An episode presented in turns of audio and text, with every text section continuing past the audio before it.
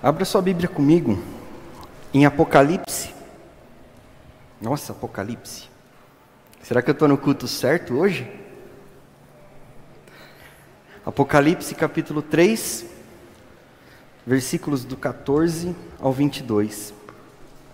Ao anjo da igreja em Laodiceia, escreva: Estas são as palavras do Amém, a testemunha fiel e verdadeira, o soberano da criação de Deus. Conheço as suas obras.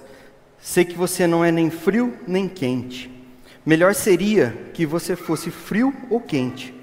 Assim, porque você é morno, nem frio nem quente, estou a ponto de vomitá-lo da minha boca. Você diz: Estou rico, adquiri riquezas e não preciso de nada. Não reconhece, porém, que é miserável, digno de compaixão, pobre, cego e que está nu. Dou-lhe este conselho: compre de mim ouro refinado no fogo, e você se tornará rico. Compre roupas brancas e vista-se para cobrir a sua vergonhosa nudez. E compre colírio para ungir os seus olhos e poder enxergar. Repreendo e disciplino aqueles que eu amo, por isso seja diligente e arrependa-se. Eis que estou à porta e bato. Se alguém ouvir a minha voz e abrir a porta, entrarei e cearei com ele, e ele comigo. Ao vencedor darei o direito de sentar-se comigo em meu trono, assim como eu também venci e sentei-me com o meu Pai em seu trono. Aquele que tem ouvidos, ouça o que o Espírito diz às igrejas. Feche seus olhos. Senhor Deus, eu quero, Pai, que o Senhor me usa, Pai, para falar com o teu povo. Eu quero que o Senhor fale comigo, Pai. Encha o meu coração, Pai. Encha a minha boca para falar o que o Senhor deseja, Pai. Senhor, eu quero, Pai, aprender mais de Ti nessa noite, Senhor. Eu quero, Pai, poder conseguir passar, Pai, tudo aquilo que o Senhor falou comigo nessa tarde, tudo aquilo que o Senhor ministrou em meu coração, Pai. Eu quero, Pai, passar para a igreja, Pai, mas que o Senhor esteja à frente, que o Senhor esteja falando, Pai, e não eu. Eu me esvazio de mim, Pai, para que o Senhor venha resplandecer a Tua verdade e a Tua voz, Pai, nesse lugar, nessa noite, em nome de Jesus. Amém. Pode se assentar. Aqui no livro de Apocalipse, ele foi escrito pelo apóstolo João. E ele estava na época na ilha de Pátimos e recebe uma revelação que o próprio Jesus aparece para ele e pede para ele escrever. E Jesus manda algumas cartas às igrejas. E essa carta para Laodiceia, a igreja de Laodiceia, tem muito a ver conosco nos dias de hoje. Isso é o que eu, que eu creio. Né? Ah, Paulo diz que nos últimos dias viriam tempos difíceis. E a pergunta é: hoje está mais difícil? Nós vemos que a medicina melhorou, avançou. Com isso, os homens que antigamente viviam cerca de 50, 60 anos, hoje vivem 90, 80, 100 anos. A tecnologia melhorou. Antigamente, para a pessoa se locomover de um lugar a outro, ela tinha que ir ou a cavalo ou a pé. Tinha gente que nem saía do lugar de onde ela nascia, porque ela não tinha condição, ela não conseguia andar. Hoje, a gente consegue viajar para qualquer lugar do mundo num avião. É, a comunicação melhorou. A gente antigamente era a comunicação era feita por cartas, né? Às vezes, de repente, sei lá, acontecia alguma coisa, morria alguma pessoa, e quando outra pessoa da família ia saber, só quando ela recebesse uma carta, de repente um mês depois, aí depois ela ia responder, demorava mais cerca de um mês para chegar a resposta. Hoje é tudo fácil, hoje você manda uma mensagem no WhatsApp, em menos de um segundo a pessoa do outro lado recebe, do outro lado do planeta. E por que então que Paulo, Paulo nos diz aqui que no final dos tempos, nos últimos dias, haveriam tempos difíceis. Não é pela escassez dos recursos, das coisas que, que, que as coisas ficariam difíceis, mas é pelo excesso de recursos. Quando Jesus manda essa carta para essa igreja, e tem alguma forma de interpretar, tem uma forma de interpretar que essas igrejas representam as igrejas na história. E a Laodiceia é a última. E se a gente olhar essa interpretação, ela seria uma igreja que se comunica com a gente. Uma igreja que diz: Estou rico, abastado, tenho tudo, eu não preciso de nada. Né? Muitas vezes, é, e Jesus manda essa carta para a igreja e diz: Você não é frio e nem quente, é morno. Muitas vezes nós imaginamos que esse frio quer dizer uma pessoa que não, que não dá glória a Deus no culto, que fica só assistindo o culto. E por outro lado, que, que quente é aquela pessoa fervorosa, que pula, que grita, que dá glória, que fala em línguas. Mas o que Paulo está querendo dizer aqui é que na cidade de Laodiceia recebia por um, por um lado águas frias, geladas, e por outro lado, por uma outra região, ela recebia águas quentes. Né? E as duas se encontravam e ficavam mornas. Então, o que Jesus está falando aqui não é que o frio é ruim, nem que o quente é ruim. Não, ele está falando que aqui é que não ser intenso é ruim. E o que ele diz aqui é: eu não suporto quem não é intenso ao fazer as coisas para mim. Se eu te chamei para ser frio, para matar a sede das pessoas, seja intensamente frio. Mate a sede das pessoas. Se eu te chamei para ser quente, para aquecer o coração das pessoas, seja intensamente quente. E essa carta que talvez nos representaria hoje, nós temos visto hoje na, na cidade, na, no país por todo, nessa época pós-pandemia, pandemia ainda, no finzinho, que parece que tem um manto de preguiça sobre o povo. Parece que tem uma névoa de preguiça sobre a igreja. Como assim? Nós temos prova aqui na nossa igreja, por exemplo, dia de semana, de quarta-feira, nós temos culto aqui. O culto aqui de, de quarta-feira tem cinco, seis, sete pessoas. Cadê o povo? Cadê o povo? Isso não é só aqui. Mas eu tenho visto relatos de pastores de igrejas do Brasil todo falando sobre isso. Qualquer atividade que tem durante a semana na igreja, o povo não apoia, o povo não está aqui. Do, aos domingos, tem gente que ainda não voltou depois da pandemia. Teve gente que ainda não veio na igreja após pandemia. Tem gente que prefere assistir da, lá de casa na internet, mas não recebe o que está aqui presencialmente. O culto na internet ele é muito bom, ele é uma bênção para alcançar as pessoas mas só recebe de verdade quem se dispôs a se deslocar da sua casa e estar na casa de Deus. Estar aqui, porque você sente a comunhão, nós temos a comunhão dos irmãos. E o nosso Deus, Ele é um Deus de comunhão. Amém? Não estou falando que você não deve assistir pela internet, não é isso. Se você que está me assistindo agora, você, eu sei que você não pôde vir, você vai receber a bênção do mesmo jeito. Só que, se você pode vir e não veio, por preguiça, está errado. Está errado. Por isso que, por um tempo, nós paramos de transmitir os cultos aos domingos. Para que o povo voltasse para a igreja. Porque estavam assistindo tudo pela, lá de casa e não vinha na igreja. Então nós tomamos a decisão de não transmitir mais aos domingos. Transmitíamos alguns cultos. Mas é para que o povo viesse, voltasse a vir para a igreja. É, lá em 2 Crônicas, capítulo 25, versículos 1 e 2. Abra comigo lá, por favor. Aqui fala sobre o rei Amazias. Amazias tinha 25 anos de idade quando começou a reinar, e reinou 29 anos em Jerusalém. O nome da sua mãe era Jeoadã, e ela era de Jerusalém. Ele fez o que o Senhor aprova, mas não de todo o coração. Será que isso aqui descreve a gente? A gente pode fazer coisas que o Senhor aprova, mas será que a gente está fazendo de todo o nosso coração, com intensidade? Há intensidade naquilo que nós estamos fazendo? Aqui não precisa abrir, mas eu vou citar em Jeremias 29, 13, se você quiser depois ver na sua casa. Diz: Vocês me procurarão e me acharão quando me procurarem de todo o coração quando cada fibra do seu ser procurar Ele, quando tudo que tem em você, tudo que tem dentro de você desejar a presença dele, aí você vai encontrar ele. Porque a religiosidade nos leva à mornidão, né, a ser mornos.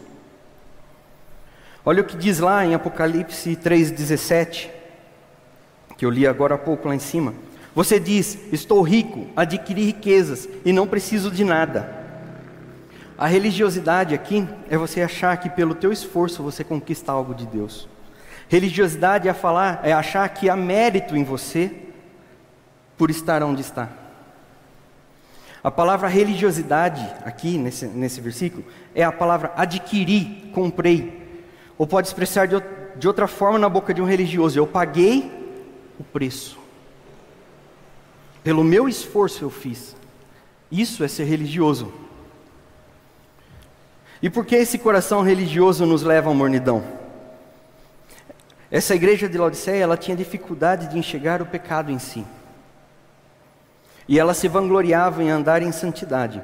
Falava, é meu mérito, eu sou top porque eu sou o cara. Né? Eu sou dedicado porque eu estou fazendo o que tem que ser feito, então eu sou top. E aí a gente começa a julgar o outro, desprezar o outro, né? fala, eu não preciso de nada, não. Eu não preciso de ninguém. Eu tenho tudo o que eu preciso. E com isso você está dizendo assim: eu tenho o suficiente, eu sou o suficiente, mas eu não preciso, e eu não preciso de Cristo. Isso é ser religioso. E nós temos uma igreja aqui que Jesus fala que está à porta e bate. Se ele está à porta, aonde ele está? Do lado de fora. Se Jesus está do lado de fora, a quem estamos adorando? Para quem estamos prestando culto? Para o nosso Deus, o eu. Por que, que você vem na igreja? Você pode falar assim: ah, eu venho na igreja porque eu preciso de uma bênção. Eu venho na igreja porque eu preciso resolver um problema lá essa semana e eu preciso que Deus resolva por mim. Você está se cultuando. Você não vem na igreja para cultuar Deus, você está vindo na igreja para, o seu próprio bem. Você tem que vir para a igreja para adorar a Jesus, para cultuar a Deus. O culto é você prestar culto a Deus e não você prestar culto a você ou Deus prestar culto a você. Você vir no culto é você vir entregar-se a Deus, entregar o seu melhor para Deus, entregar tudo o que você tem para Deus. Por que, que os cultos ao domingo? Domingo é o primeiro dia da semana, são as primícias, o seu melhor, muitas vezes o mais difícil. O fantástico pode ser muito mais interessante, mas você tem que entregar o seu melhor para Deus. Amém? Nós vamos para a igreja para que entreguemos o nosso coração para Deus.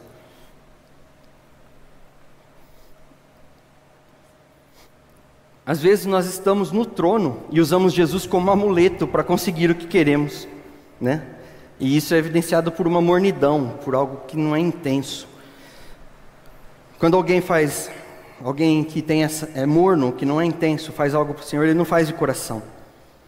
Isso é fruto de um coração envolvido por uma religiosidade. E é uma coisa que nós sempre batemos na tecla aqui. A religiosidade não salva ninguém.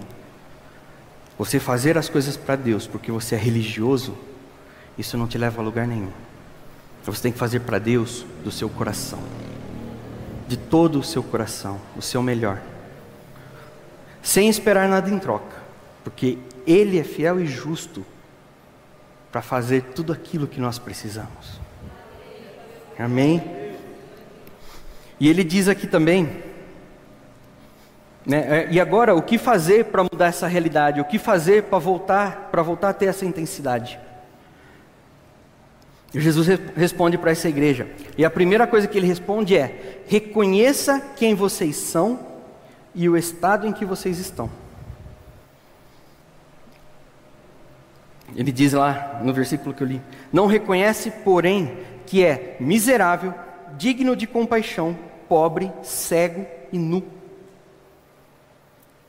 Quem somos nós se tirarmos o Senhor? Miserável, digno de compaixão, pobre, cego e nu. Você pode estar nos assistindo aqui pela internet, aqui na igreja, eu sei que todos que estão aqui creem em Deus, mas de repente esse vídeo pode chegar a alguma pessoa que não, não crê em Deus, pode ser ateu ou pode ser agnóstico, enfim, mas eu tenho uma informação para te dar. Você só acordou hoje porque as misericórdias do Senhor se renovam em sua vida. Você respira, o seu coração bate, porque as misericórdias do Senhor se renovam sobre você. Há mais uma chance de nos entregarmos de todo o coração. Reconheça.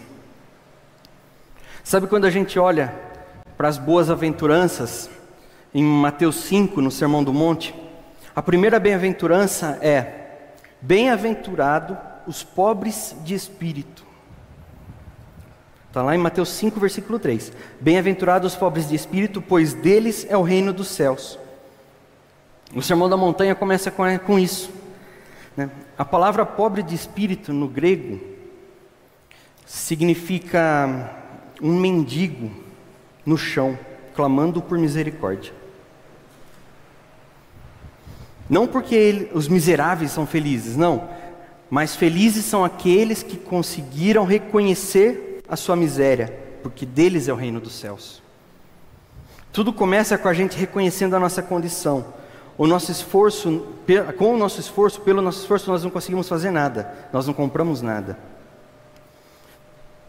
A nossa descrição nas Escrituras, olha isso, é forte, é que nós estamos mortos em nossos pecados em delitos. E morto faz o quê? Nada. Morto não paga conta, morto não compra. Vai lá no cemitério e coloca um boleto em cima de um túmulo lá, para ele pagar. Você vai voltar o mês que vem para colocar outro? Vai estar tá lá. Isso se não tiver chovido, se o vento não tiver levado embora. Ele não faz nada.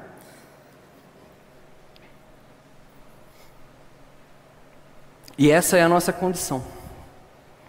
Em Mateus 18, 23, Jesus conta uma parábola em que o homem chega diante de um rei com uma dívida de 10 mil talentos. Seria 60 milhões de dias trabalhados. Convertendo hoje em reais, seria mais ou menos 3 bilhões de reais. E quem tem uma dívida de 3 bilhões de reais? De onde vem uma dívida de 3 bilhões de reais? Deve ser do cartão Santander, né? Só pode. Entenda, quando você chegar diante do rei, a sua dívida é impagável. Sem Cristo nós estamos condenados. A pessoa mais certa. Porque quebrar um mandamento, quebrar dez mandamentos, cem mandamentos, para Deus é a mesma coisa. É tudo condenação. Quando nós estamos longe de Deus, Podemos ter crescido em uma família totalmente imoral e mesmo assim os pais terem dado um bom estudo, uma boa ética, e você cresceu, você se sente superior a eles. Mas e o tanto de leis de Deus que você quebrou? Um dia nós vamos chegar diante desse justo juiz que sabe pensamento, a intenção do nosso coração e o que você faz escondido que ninguém nunca viu. é como uma árvore neutra. Árvore neutra é uma árvore que nunca deu nenhum fruto. Aí ela está lá decidindo se ela vai ser uma macieira, se ela vai ser uma laranjeira. É, é assim que funciona. Aí ela dá uma maçã, poxa, a, a árvore virou uma macieira. Não, ela não muda, ela é uma macieira desde a raiz. O... É a mesma coisa, a gente pode levar para o lado do homem, uma pessoa, um assassino, ele não se torna um assassino porque ele matou alguém. Ele é assassino porque aquilo está na raiz dele. Ele só executou aquilo que já estava dentro dele. Uma pessoa adúltera, ela não se torna adúltera porque ela traiu. Ela já é um adúltero da raiz dele. Está lá dentro. Só que quando nós aceitamos Jesus, quando nós nos convertemos, Jesus ele muda a nossa história. Assim como essa árvore, se eu chegar para ela e colher todos os frutos dela, a próxima leva de frutos que ela for dar, vai ser o quê? Maçãs. Não vai ser laranja. Porque a raiz dela é de maçã. Então, quando nós nos convertemos, nós morremos para o mundo e nascemos para Cristo. Ou seja, Jesus vem e nos arranca pela raiz e nos planta de novo. e planta um, uma raiz com a essência dele, um fruto com a essência dele. E aí nós somos nova criatura. Isso é a mudança de vida que eu e você, em nossos esforços, não temos condição de fazer, pois reconhecemos que somos pobres, cegos, nus. A nossa dívida era, ela era tão intensa que nem o melhor cordeiro que fosse sacrificado por nós não teria valor.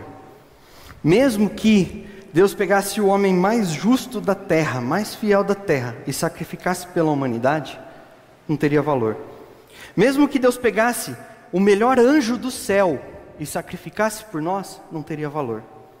Mas para pagar nossa dívida, Deus mandou o seu único filho, Jesus, aqui na terra, o que era mais precioso para ele, o que é mais precioso em forma de Deus, o próprio Deus aqui na terra, para morrer por nós, para perdoar a nossa dívida, para pagar a nossa dívida.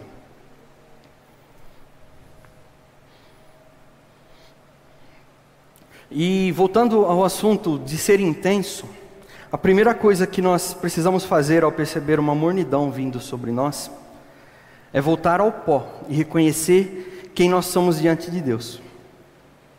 Como diz aqui o versículo: miseráveis, infelizes, pobres, cegos e nus. Mas depois ele dizer nesse texto que somos miseráveis, cegos, estamos em uma condição totalmente desprezível, ele fala assim: Eis que estou à porta e bato. Eu estou indo para sua casa e estou desejoso de entrar e cear com você e você cear comigo. Ele está dizendo assim: coloque a mesa, porque eu estou indo para sua casa e eu vou cear com você. Mas Jesus, eu tenho pecado, coloque a mesa. Jesus, eu tenho miséria, coloque a mesa. Jesus, eu sou uma pessoa infiel, coloque a mesa. Jesus, eu sou uma pessoa que fala muito palavrão, coloque a mesa. Porque Jesus vai vir e vai colocar a mesa dele sobre a sua mesa. E vai cear com você e você vai cear com ele. O sangue dele cobriu o seu pecado, cobriu a sua miséria. E o segundo desafio para vencer essa mornidão, se o primeiro é reconhecer, é como eu falei, o segundo é receber. Ele diz aqui no verso 19: Repreendo e disciplino aqueles que eu amo. Olhando para nós com essa descrição, como que Deus pode nos amar?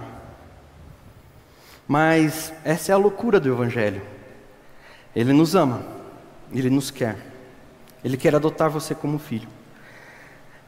Essa loucura do Evangelho, ela, ele começa te jogando na lona, e no próximo segundo ele te coloca no céu. Ele te fala da dívida, e no próximo segundo ele te fala de uma herança, ele te dá uma herança. Ele te revela que você está vivendo um inferno e te entrega uma salvação. Nós precisamos entender que não que não somos nós que estamos batendo a porta de Deus insistindo, deixa eu entrar por favor, não. Ele está batendo a nossa porta. Não somos nós que estamos ali, ai, por favor, deixa eu entrar, Deus, deixa eu entrar. Eu prometo que eu vou dar o dízimo, eu prometo que eu vou ser fiel, eu prometo que eu vou, vou, vou todos os cultos. Não, Ele nos escolheu. Ele nos escolheu. Ele está batendo a porta. É, a gente fala muito né? A gente usa é, o termo, né? Você quer aceitar Jesus. A gente entende essa frase que a pessoa se entrega para Jesus. Mas se fosse ver ao pé da letra, o termo seria: Jesus, você me aceita como teu filho? Jesus, você aceita o Samuel como teu filho? O pastor Ayrton, o pastor Vinícius como teu filho? É, tenho certeza que ele vai levantar a mão e dizer que sim. O evangelho ele não é só uma forma de ele não é só uma porta de entrada para Deus. Ele é a entrada, o caminho e o alvo final. O evangelho é tudo na nossa vida. Certa vez Jesus entra na casa, entra em uma casa e vem uma mulher pecadora e todo mundo sabia da fama dela, talvez pecado envolvido com prostituição. E Jesus se assenta à mesa eu creio que na época a mesa era no chão, né? Então ele era baixa, então eles se sentavam no chão, ele com, pé pra, com os pés para trás. E essa mulher ela começa a chorar. Mas não é um chorinho silencioso, não é um choro é, superficial. Um, eu creio que, é um, que era um choro intenso, um choro com, com grito, um choro com soluço, porque ela chorava a ponto das suas lágrimas lavar os pés de Jesus. E aquele, tinha um homem com ele que estava ali olhando aquela situação e falava: será que ele é profeta mesmo? Porque se ele fosse profeta, ele sabia da condição dela e fazia ela sair daí, tirava ela de lá. E Jesus conta uma parábola. Ele fala: dois homens estavam devendo para um credor. Um devia 50 e o outro 500. E esse credor perdoou os dois. Quem você acha que, me, que ama mais o credor? E aquele homem disse: Quem mais foi perdoado? E Jesus, sim, está correto. Porque quem deve mais, ama mais o credor. Aquela mulher, só ela sabia o quanto ela precisaria do perdão, o quanto ela precisava do perdão de Deus, de Jesus. Ela se prostrou aos pés de Jesus a ponto de lavar os pés com as suas lágrimas, de passar o perfume, de secar os pés de Jesus com seu cabelo. Imagina, olha só, os pés não é um lugar muito legal para a gente ficar com a cabeça perto, né? Imagina naquela época, o povo andava a pé, no deserto, de sandálias, calor de 40 graus, no meio da terra. Eu creio que não era um negócio mais cheiroso do mundo, né? o pé suado. E aquela mulher, ela, ela se prostrou aos pés de Jesus a ponto de usar os seus próprios cabelos para secar os pés de Jesus depois de lavar. E ela foi perdoada por se entregar com tanta intensidade. Nós vemos pessoas intensamente adorando a Deus nos cultos e a gente não entende, né? Até a gente, a gente até acha que é exagero. Eu vi uma uma história de um do pastor da Bethel que ele foi pregar em uma outra igreja e a igreja Bethel, quem acompanha, sabe que é uma igreja bem animada, bem movimentada pelo Espírito Santo, e é, e é uma igreja avivada. Mas aquele pastor viu uma mulher, na, ele estava na segunda fileira, e na primeira fileira assim, tinha uma mulher que ela rodopiava, ela ajoelhava, ela pulava, ela levantava as mãos, e aquele pastor ficava assim: Deus, para que esse exagero? Né? A pessoa quer se aparecer, mas por que esse exagero todo? Né? Não, não precisa disso. E ele pensando nisso, a esposa do pastor da igreja que ele estava, que ele foi ministrar, chegou para ele e falou: Olha como é bonito uma pessoa que depois de 40 anos de prostituição foi salva por Jesus. Aquele era o preço que ela pagava, a intensidade do coração dela por ela ter sido salva. Sabe? É muito fácil para nós chegarmos assim na igreja e falar, uma pessoa contar aqui que foi liberta da, do tráfico, que foi liberta da prostituição, e a gente fala assim: nossa, grandes obras que o Senhor fez na vida dessa pessoa, e ao mesmo tempo a gente está dizendo assim: na minha vida não foi preciso disso. Sabe, ó, neto de pastor, filho de pastor, uma gotinha só do sangue dele me salvou. Né? Às vezes a gente pensa assim. E, e, não, e não dá toda essa intensidade pela salvação. Mas nós precisamos entender que se não fosse Ele na cruz, toda a nossa geração futura estaria condenada. A nossa salvação, nós não teríamos, nós não, não seríamos dignos da salvação. Se não fosse Ele se entregar por nós. Então nós temos que aí beleza, a gente pensa estamos estamos zero a zero, mas ele fala assim, não, não, não, ainda não. Quer ver?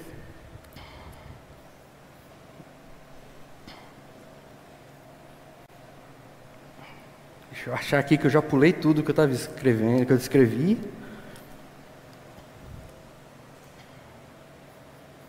E ele fala assim: Não, nós estamos zero a zero. Eu estou te adotando como filho.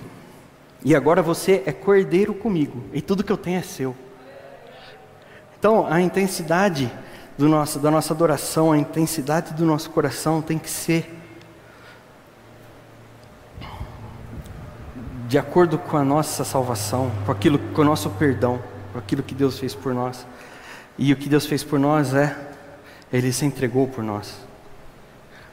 Às vezes nós não temos um testemunho de anos de prostituição, de usuário de droga, de vício, de enfim, em outras coisas. Mas nós temos que entender que o sangue dele derramado é o suficiente para nos entregarmos totalmente por nós, para Deus. O sangue dele derramado por nós é o suficiente.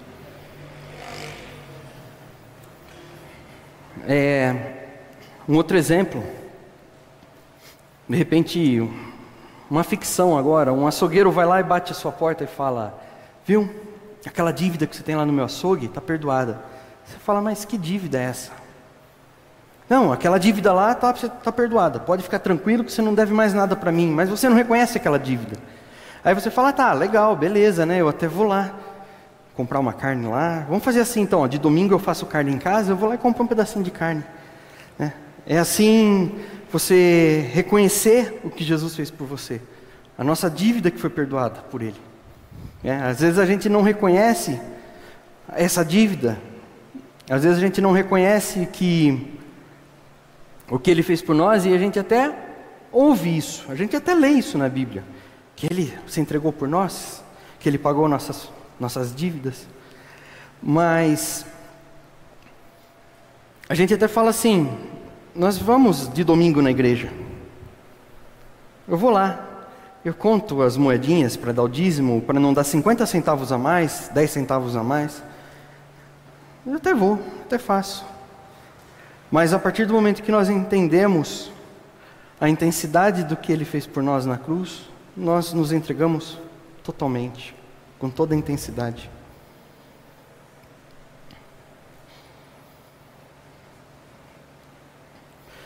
É, um outro exemplo, a gente. Um outro exemplo não. Nós, nós vemos as pessoas que não conhecem a Jesus, elas podem entrar na igreja e elas não estão vendo Deus, elas não têm uma experiência com Deus, mas elas estão vendo as pessoas que dizem ver Deus, nós. E qual é a, a intensidade do Deus que nós vemos para essa pessoa? Qual é a intensidade da sua adoração para essa pessoa, para esse visitante? Para uma pessoa que não tem experiências com Deus, só ouve falar de Jesus, ouve falar dos crentes, que os crentes têm contato direto com Deus. Eu ouço muito essa frase. Mas qual, o que ela está vendo em você, aqui dentro da igreja, é sobre o tamanho do Deus que você serve. A ponto de da, da esposa de Davi reclamar com ele da dança que ele estava fazendo lá. E ele fala assim: Não, peraí, você não, não entendeu o que eu vi. Né? Não é uma questão da personalidade, ah, eu sou tímido. Não, não. É uma questão de você entender o preço que foi pago por você. É como a gente colocar um fone de ouvido no meio de uma praça pública, com uma música bem agitada e começar a dançar. As pessoas vão olhar e vão falar: ele está louco, essa pessoa está doida, não está batendo bem da cabeça. Só que a única forma da nossa comunidade desejar Deus, da nossa cidade desejar a Deus é ela ouvir, ela ouvir a música que você está dançando. Ela vai ver você dançando. E ela no começo ela não vai ouvir a música. Mas a partir do momento que ela começa a entender, ela vai desejar essa música. Não seja aquela pessoa que só que agrada a Deus, mas seja uma pessoa que agrada a Deus com intensidade, com todo o seu coração. Seja uma pessoa que não. que, que agrada a Deus e se entrega totalmente a Ele. Amém? Se coloque em pé.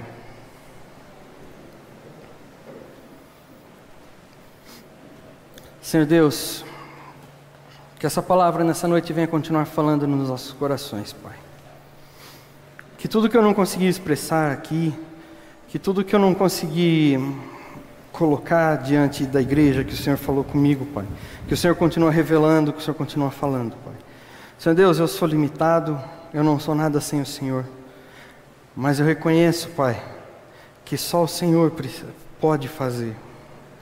Senhor Deus, que nós venhamos a ter mais intensidade, que nós venhamos a entender o preço que foi pago por nós na cruz, Pai, para que nós possamos nos entregar do nosso, todo o nosso coração, com todo o nosso ser, com cada fibra do nosso ser, Pai.